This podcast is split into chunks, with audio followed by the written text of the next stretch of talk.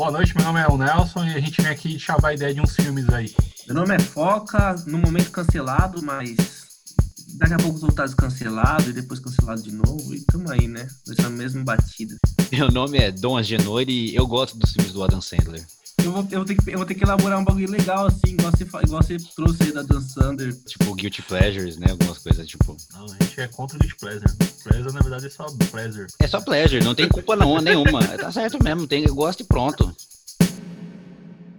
Salve galera, meu nome é Nelson Simplício. Estamos aqui fazendo um podcast Cinemalucos e esse é o episódio piloto. Isso aqui vai ser um podcast de cinema, acima de tudo.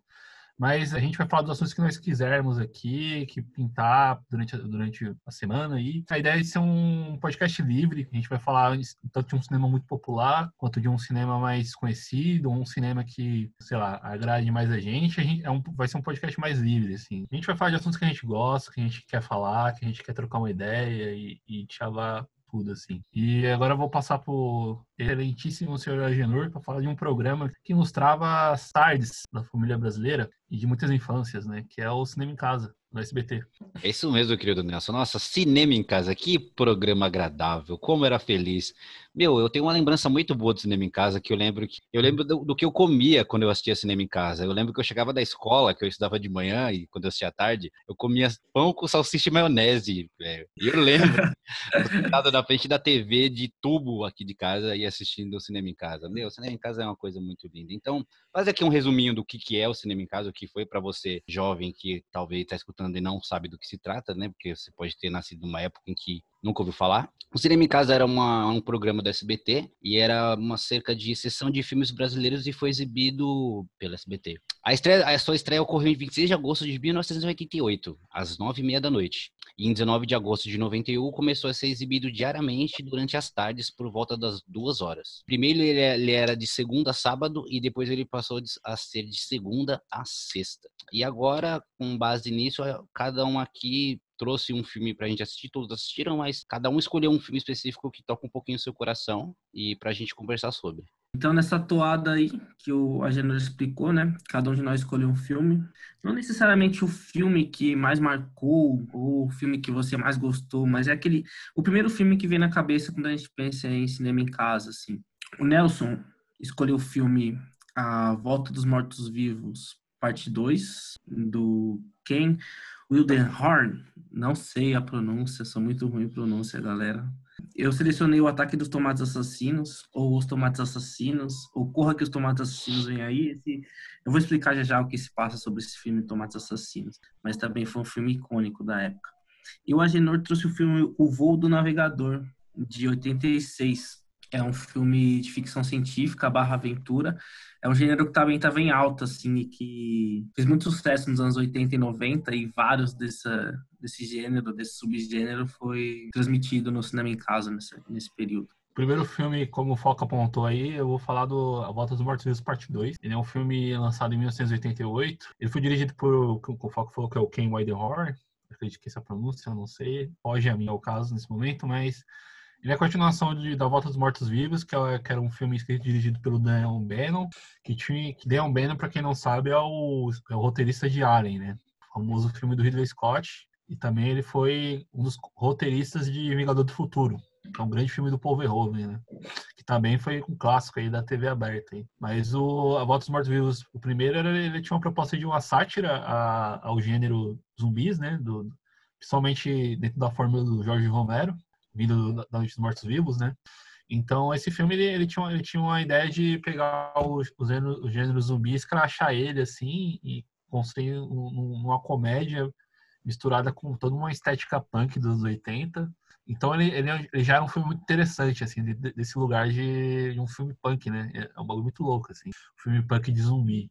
Mas aí o segundo filme ele é, ele é mais interessante ainda para mim porque foi o primeiro filme de terror que eu assisti sem me cagar nas calças, assim, né? Tipo, foi o primeiro filme de terror que eu falei, caralho, né? Dá pra assistir, dá pra ver.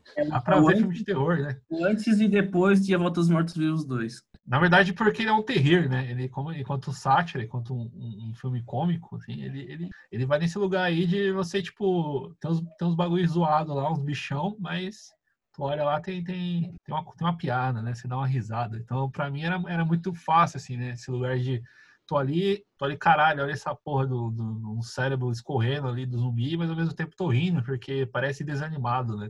Que eu acho que é uma, que é uma grande coisa que é interessante no filme, assim, nos zumbis, assim, a maquiagem, assim, todas as próteses, toda a, a construção delas, não tentam ser muito realistas, assim, né?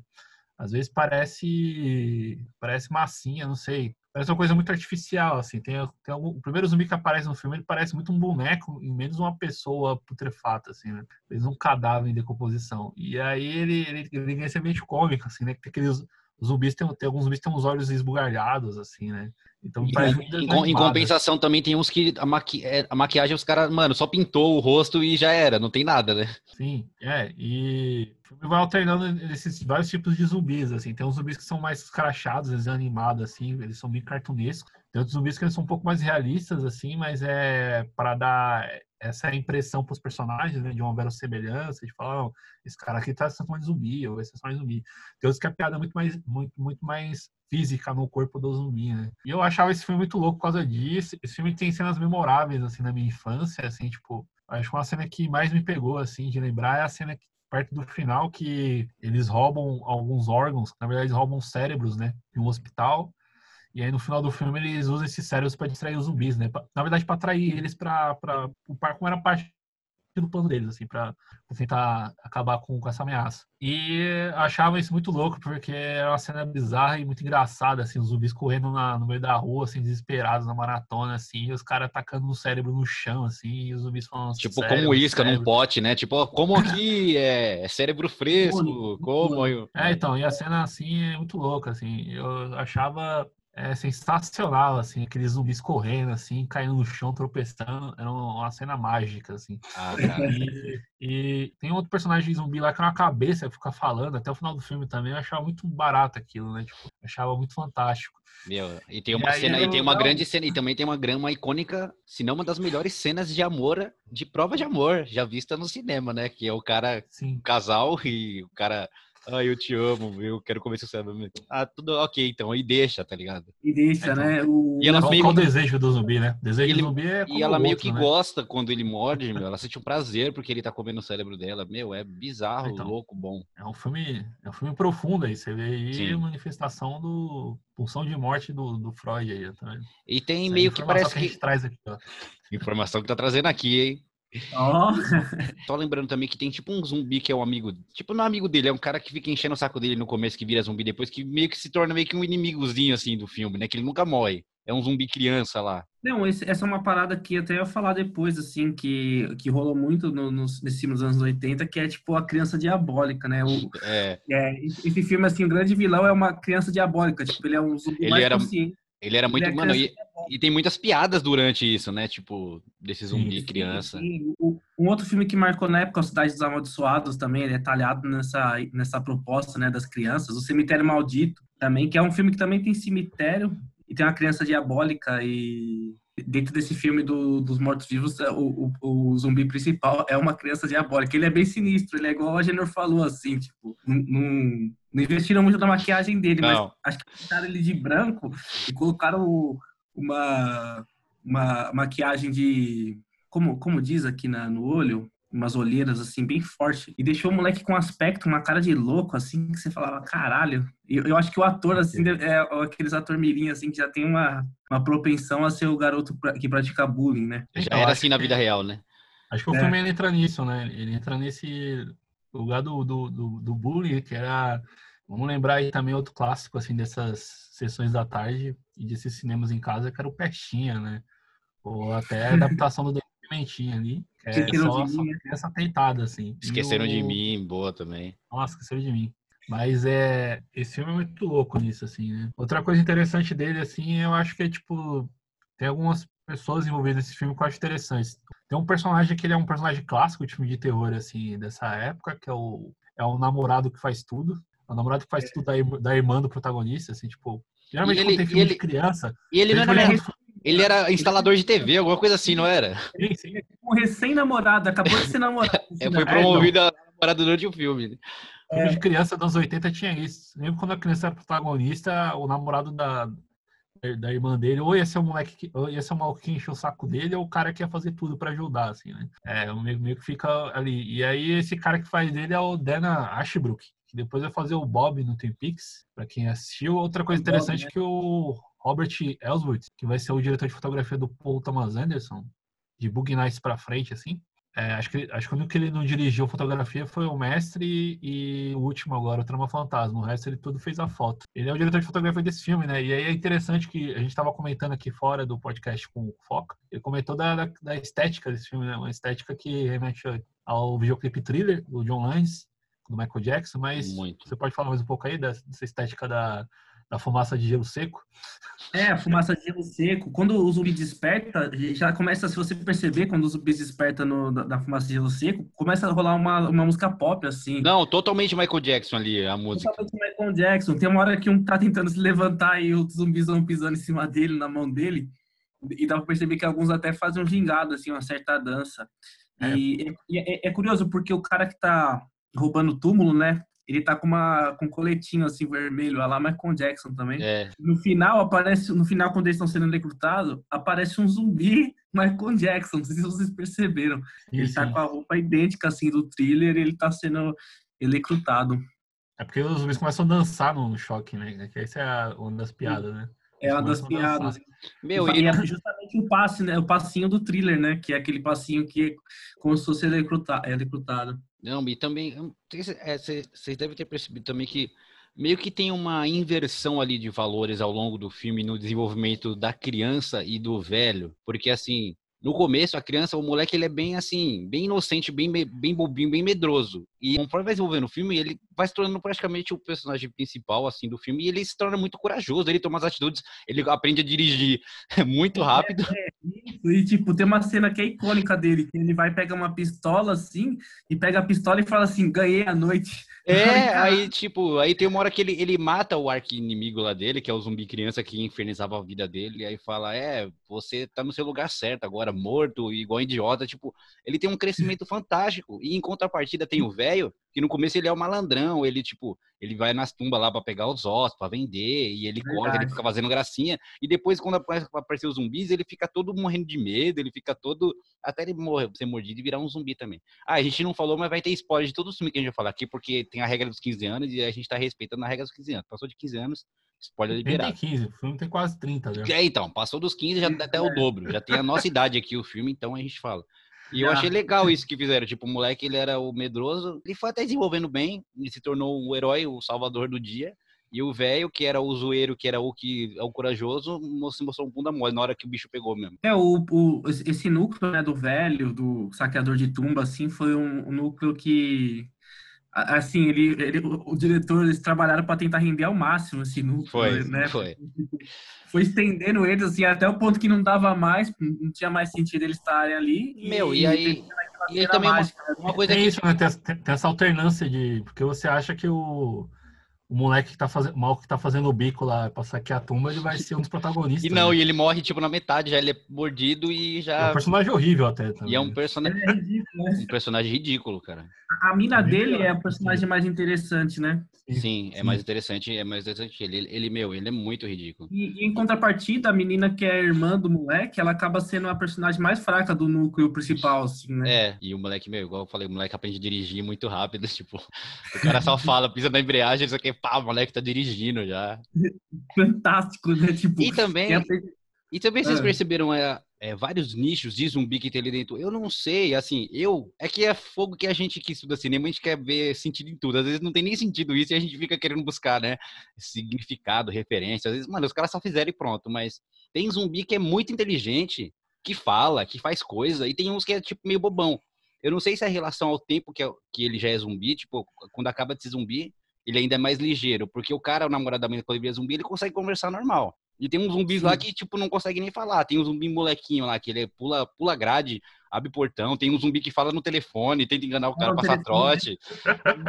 e aí... Eu acho que Eu acho, eu acho que cada zumbi ele entra de acordo com a piada que o cara quer fazer. Assim. É, então, acho que é de, é de acordo com o que o diretor escolheu e a gente às vezes quer ficar colocando um ele, quer, ele, fala, seria muito, ele acha que ele pensou, porra, seria muito louco, né? Um zumbi, um zumbi passando no trote do. É, do, é uma coisa que. Ele, como diretor, é igual a gente fazendo podcast aqui. A gente faz o que quer e quando quer. Ele é o diretor, ele faz o que quer e quando quer e pronto. Ele é, é legal um zumbi passando trote. Vou colocar. Por quê? Porque eu quero. Pronto. Uma ideia boa, né? Uma ideia boa o que nós falou, tipo assim, é, é, é, muito verdade, assim, porque qualquer coisinha nesse filme é motivo para ter uma piada. Tem, tem, uma cena que o cara ele arranca, arranca a mão assim do zumbi, a mão do zumbi fica no pescoço, ele joga a mão na janela, e aí o cara ele faz um plano assim, ele filma a mão e a mão tá lá e mostra o dedo do meio, assim, tipo, tá a mão mostrando o dedo do meio. Eu falo, caralho, né? Qual que é a função disso? Nenhuma. Tipo, o cara não, faz é. E o doutor ele fala, ele fala, ah, mas é só uma mãozinha doente, você tá morrendo de medo por causa disso, mano, mas é uma mão de zumbi, velho. Não é só uma é. mãozinha é. doente. E a mão vai lá e pega no saco dele depois, né? é. é uma, é, o filme ele tem esse espírito anárquico. Isso que ele faz muito desanimado, assim, tipo. É, parece que você tá vendo, tipo. coisinha assim, ele, ele, ele, ele, ele, ele, quer meter uma piada visual, assim. Um e... Looney Tunes, né? Parecia que ia cair uma bigorna na cabeça de alguém ali, do nada, de repente. Eu, não, então, é. Eu, eu acho que é, que é esse, assim. Eu não assisti. O, esse filme ele faz parte de uma trilogia. Infelizmente, eu não assisti o terceiro. Mas é, é interessante. Você tem o primeiro filme que é o filme de zumbi punk e o segundo que é o filme de zumbi adolescente, assim, né? Mas um adolescente é, ali anos 80, né? Que é essa coisa totalmente maluca aí. E aí eu, eu recomendo vocês, vocês assistirem aí, porque eu, eu acho algo muito interessante, bem diferente, assim, dentro do que a gente tem de zumbis, assim. Eu não lembro muito bem se nos anos 80 tinha tanta sátira de filmes de zumbis, assim. Eu, o que a gente mais conhece agora é o Todo Mundo Quase Morto, né? Dos anos Sim. 2000 ali, do Edgar Wright. Ai, assim. um ótimo filme, eu gosto muito. E o Zumbilândia, né? Mas não, é. não lembro tantos filmes de zumbis, assim, sátira nos anos 80, assim. Mas então, você, você tá vindo de um filme que você indica, né, Nelson? Eu vou, eu vou participar de um filme que eu não indico para ninguém. E aí já fala, já fala seu filme. É, eu não indico esse filme, galera. Ao contrário do A Fotos Mortos e os Dois, que é um filme maravilhoso, divertido, excelente. Esse é um filme que ele ele tava bem no fundo, assim, na minha mente, tava, é, é, tava no meu imaginário. Às vezes eu achava que não existia esse filme. É, tive primeiro contato com esse filme, eu tinha uns seis anos de idade, no hospital, internado, assim. E eu vi um grupo de pessoas assistindo, o, Os Tomates Assassinos. E eu, eu olhei de relance, assim, eu vi uma parada diabólica, uns tomates com, com dentão gigante, uns olhos macabros, assim. Pensei, meu Deus, esse não é o tipo de filme que eu posso ver. Passaram-se alguns anos, eu tive contato com esse filme no cinema em casa e a gente estava conversando sobre a pauta do podcast e, e, veio esse filme da minha cabeça, né? Que foi um filme bem icônico para mim, mas que eu não lembrava mais nada dele. É, só lembrava que, tipo, ele era um filme que, que depois, quando eu revi, é, era mais aceitável, não era tão terror assim, né? E aí eu fui assistir. Esse filme, Tomates Assassinos, na verdade é, se chama no Brasil Corra que os Tomates Assassinos vêm aí. Ótimas ele é parte... as traduções né, do Brasil. Sim, ele é, ele é a parte 3 de uma quadrilogia que começa com o Ataque dos Tomates Assassinos, 78. Aí tem os Ataques Assassinos é, é, Voltaram, algo assim. Termina, tem esse que é o terceiro, que eu vou falar aqui, e o quarto que é os Tomates Assassinos Atacam a França. É, apenas esses dois últimos eles foram exibidos no, no SBT, né? Começaram na sessão das 10 e depois migraram para o cinema em casa, que é o, era um caminho natural, né? Nessa época do, do filme da TV aberta. Eu estreava na tela quente na sessão das 10 e partia para sessão da tarde ou cinema em casa. Aí eu assisti esse filme nessa semana e, e para minha surpresa, assim, esse filme é muito, muito ruim. Assim, ele é ridículo de ruim, sem graça, chato pra cacete. Piada fora de tempo, né, meu? Não... Piada fora de tempo, assim, a, a premissa dele é o seguinte, né? Tem um... um é, os, os, tomates, eles voltam, eles atacam no, no 1 e no 2, e aí tem uma super guerra dos tomates e tal, e depois de um tempo eles voltam, né? Tem um super vilão que ele coordena, assim, os tomates. E, eles, e a polícia volta para investigar justamente um cara que é a única pessoa do mundo, nesse, na, na, na cosmologia do filme, é o único, única policial, a única pessoa que não acredita nos tomates. E, e ele é o encarregado do caso, né? E aí esses tomates eles vão atacando uma, uma mulher que ela é pesquisadora dos tomates. Tomatóloga, aí, né? É, a tomatóloga, isso mesmo. Ela examina os tomates e tal. Tanto tem uma cena que, tipo, ela joga um tomate assim no aquário cheio de piranha. E aí depois passa alguns segundos assim, as piranhas começam a boiar. Assim. Ela e fala, o tomate que matou as piranhas. É o tomate que matou. Ela fala, tá vendo como são perigosos? Esse filme ele marcou muito porque ele é o primeiro filme dos tomates em que os tomates eles têm expressão, né? Eles têm a boca, eles têm um, um olho, um nariz, assim.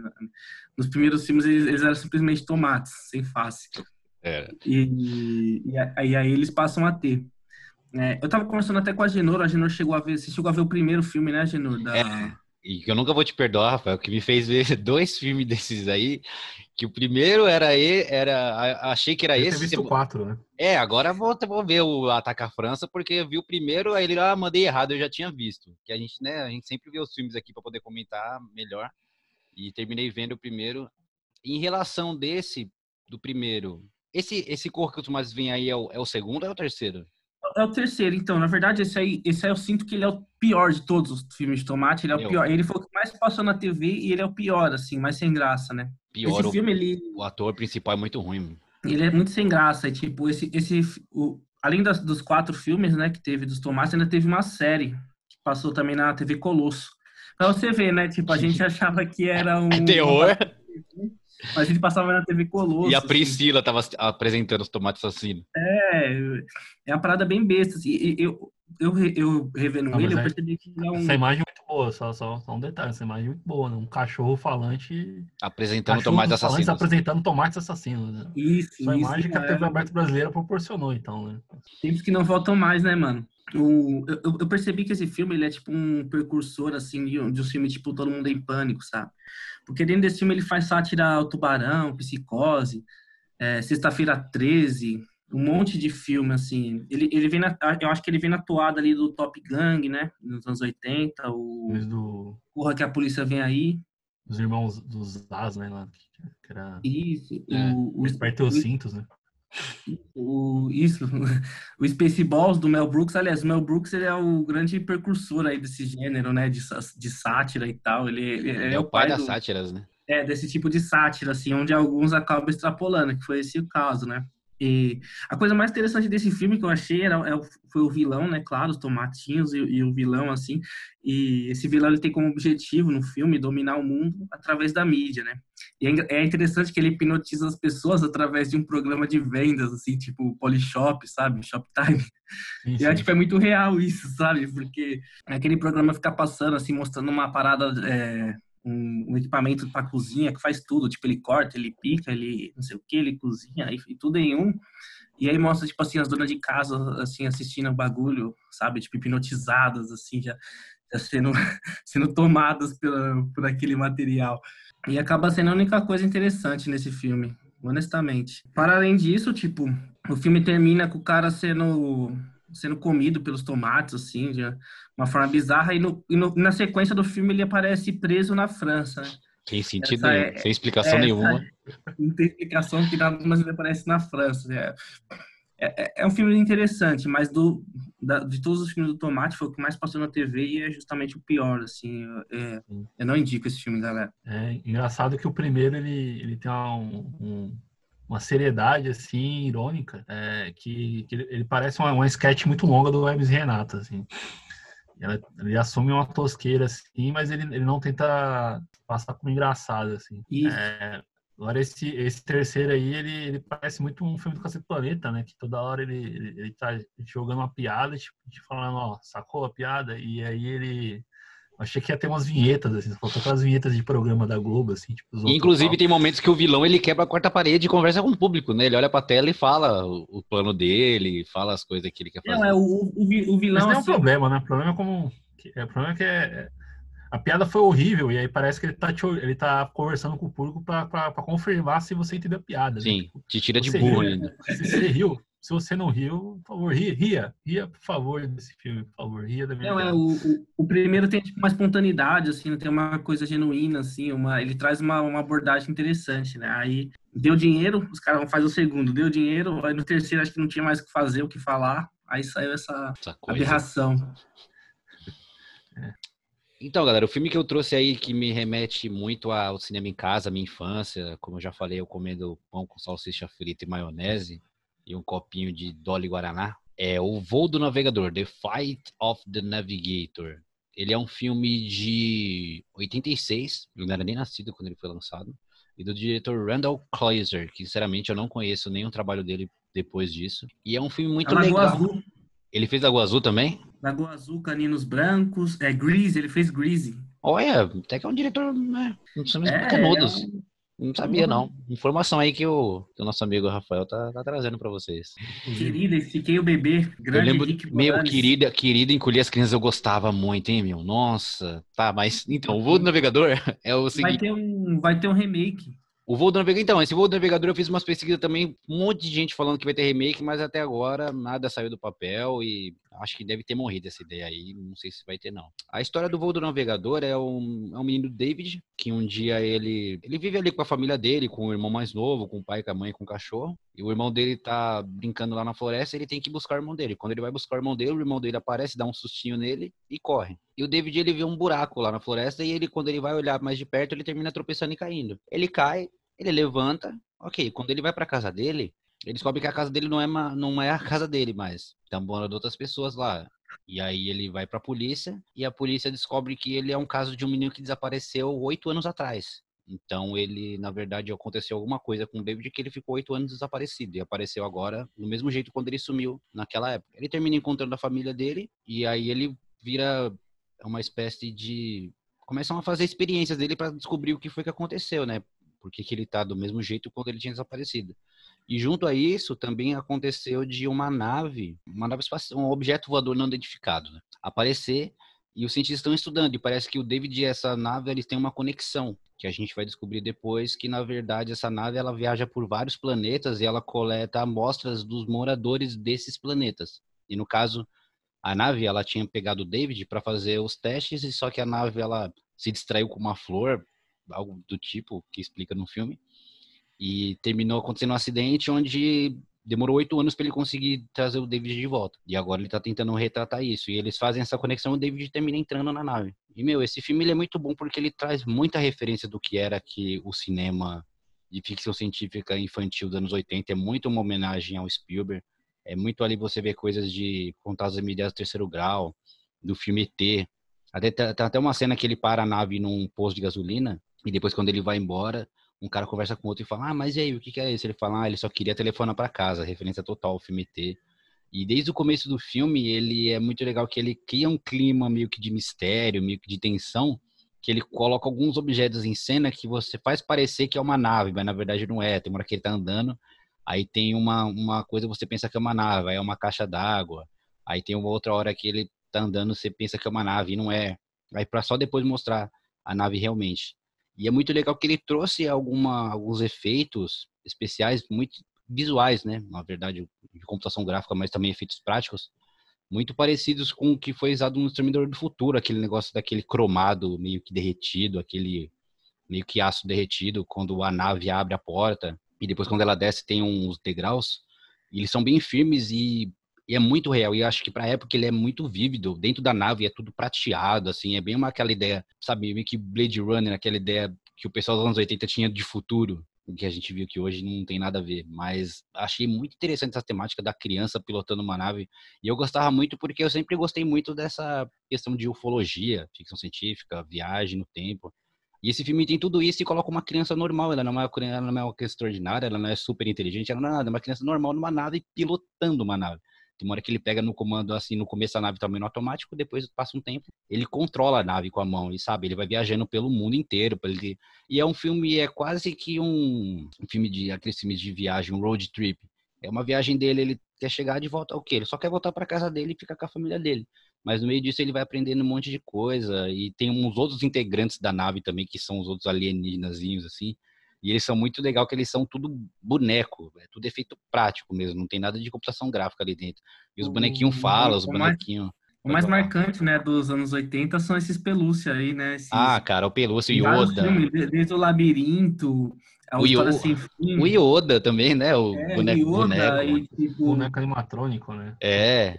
A, e... a Priscila do TV Colosso, que a gente até comentou aqui. Sim, tipo, como faz falta, né? Porque eu fico imaginando, se Guardiões da Galáxia, aquele guaxinim fosse um pelúcia real, assim, o filme seria bem melhor, né? Ou até o Groot também, né? Fosse, não fosse computação, é... fosse, fosse o... mais... São coisas parecidas com História Sem Fim, né? Eu... Sim, muito legal, cara. E é muito... O... E ele, ele fica amiguinho. Aquele, aquele bichão lá, é branco, né? Que ele, que, que ele o cachorro que voa, né? Cachorro que voa, tipo, uma, aquilo lá, porra, é algo que nunca vai sair da cabeça, né, da, das crianças. E, naquela e era época. por Era animatrônica. um dragão, Na verdade é um dragão, né? Isso que eu achava muito louco depois que eu descobri, né? é um dragão, é um dragão cachorro, né? Tipo, ele é a mistura, foi, foi, foi uma boa sacada do da equipe ali, né, do cara que, que desenhou aquilo, porque, tipo, ele fez um dragão, mas não podia ser um dragão tenebroso, tinha que ser um dragão que parece um Simpático, companheiro, né? um. Um simpático É. amiguinho.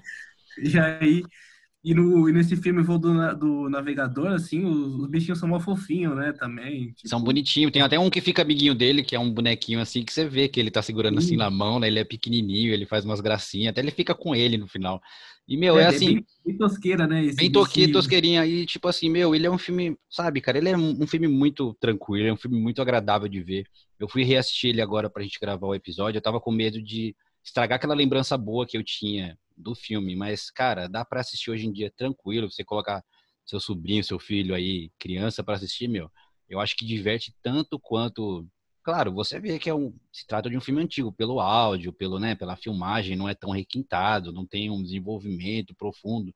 Mas é isso que você procura num filme do cinema em casa, né, cara? Você não quer parar pra, meu Deus, um filme cabeça, um filme que vai explodir minha mente, nem nada. É um filme Não, é, tranquilo. com certeza. Ele não. tem começo, meio e fim ali, ele é- te faz uma liçãozinha ali, porque até no começo ele não se dava muito bem com o irmão, e depois quando tem esse time-lapse aí de oito anos, a pessoa que mais trata ele melhor é o irmão dele, é o que mais se preocupa, é o que ajuda ele acendendo os fogos para ele chegar em casa. E quando ele volta pro tempo dele normal de novo, ele fala, meu irmão, eu te amo, uma coisa que eu não tinha visto antes. Então ainda tem uma, esse ensinamento familiar. Cara, é um filme que é muito agradável. Assim, É outra ideia constante, né, nos filmes dos anos 80, né? Essa, o, como a gente comentou uma vez sobre, tipo, problemas em casa com a família, sim, que e a menina acaba tendo uma fuga, assim, nu- numa, numa aventura mágica, sabe? O História Sem Fim mesmo, é assim, né? E aí volta com um novo aprendizado para encarar o mundo real, né? Não que não fosse real aquilo que aconteceu, mas também é legal porque fica no imaginário. Às vezes pode ser que ele caiu, bateu a cabeça e tudo se passou na mente dele. Mas não deixa de ser real. filme- e esse filme também tem uma, algumas lições morais, assim, sobre até decisões, né? Tipo, Sim. ele... No final ele tem que tomar uma puta decisão difícil, assim, de- ele pode ser é, desintegrado. É pesado até, cara, porque assim, É porque quando, porque quando ele tá, ele vê, essa não é a família dele de verdade, a que tá oito anos à frente, né? O irmão dele é mais é. velho e tudo, e ele vê, aí ele fala com o Max, que é uma, que também é uma inteligência artificial que dá um show à parte lá, que é um, é um tipo uma, uma minhoca metálica com olho. Curiosidade aí que no, a voz original dela é, dessa inteligência é o Pee-wee, que é o Paul Rubens. tá? É o grande comediante Piuí que faz a voz da. Aquele filme do Tio Burton, aquele filme do Tim Burton que aparecia na São do Cinema em Casa também. É. E, e é bom você ter falado do Piuí, porque no Tomate Assassino... Tem o cara que tem complexo de Piuí, né? O cara do banco lá. O cara do banco, ele parece muito Piuí, ele fica falando... É, e "Sabe você acha- Piuí?" Acha que eu sou Piuí? Acha que eu sou Piuí? Eu tenho cara de do senhor Batata? Nossa, que Isso. outra atuação é- péssima. É um outra- grande personagem aí do, do Cinema em Casa. É um, é, um, é, um tá show, é um show de horror de coisa ruim aquele filme. Pee-wee e Ernest. E o Ernest, É, o- ó, o Ernest entrou e chegou ao momento de entrar em pauta, o Ernest aqui, só que terminou caindo na pauta, mas em breve Ele- ele- vamos trazer os filmes a- do. De melhor forma, em uma melhor forma. A gente pode fazer um especial do Ernest, né? Que, tipo, o Ernest, ele foi o fenômeno do cinema em casa. Ele teve uma puta sobrevida ali no, no- na Record, na segunda metade dos anos 2000. Antes, da, antes de chegar o, Todo Mundo Odeia o Chris, o Ernest arrebatou também a audiência e- total ali naquele... Nossa, depois do, do Clube do Terror, né? Nosso Carlitos aí do- dos anos 90, né? Exatamente. E também eu, ele, eu considero ele como o Didi Mocó gringo. Sim, sim, sim. Ele tinha. Isso a gente comenta depois, mas as premissas Sim. do filme muito, são muito parecidas com os filmes que o Didi vai fazer ali nos anos 2000. Ali. Isso, o Didi bebe muito da fonte do Ernest ali. Didi, o Fantasma Trapalhão, o Didi e a, Lago- e a Luz Azul, esses filmes. assim. E tem os monstros lá, nossa, é muito incrível. Mas então, meu, eu- o filme que eu escolhi foi esse porque é um filme muito bom, se puderem assistam. Infelizmente, acho que nenhum dos filmes que a gente citou aqui tem nos, nos grandes streamings, mas se você pesquisar um pouquinho, você consegue assistir um pouquinho de esforço. Tem alguns links aí no. Acho que o Ataque dos Tomates tem no YouTube, se eu não me engano, a Volta dos Mortos Vivos tem no Facebook.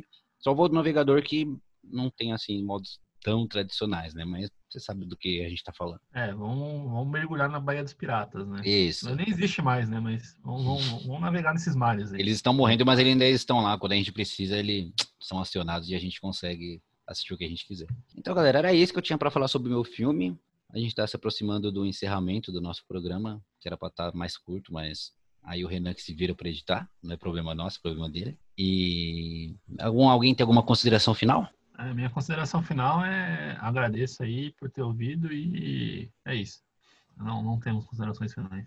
Minhas considerações finais é que, pô, tá sendo interessante, né? Experiência legal. Tô... É o nosso primeiro, né? Que o piloto, e a gente espera fazer muito mais e melhorar cada vez mais e trazer discussões sobre vários tipos de cinema, cinema em casa, o cinema é, de não sei da onde, aí da Índia, o cinema do Ernest e vários, vários cinema brasileiro, porno chanchada, um dia não vai chegar lá ainda. Então, fica atento aí que a gente vai estar sempre explorando algo novo.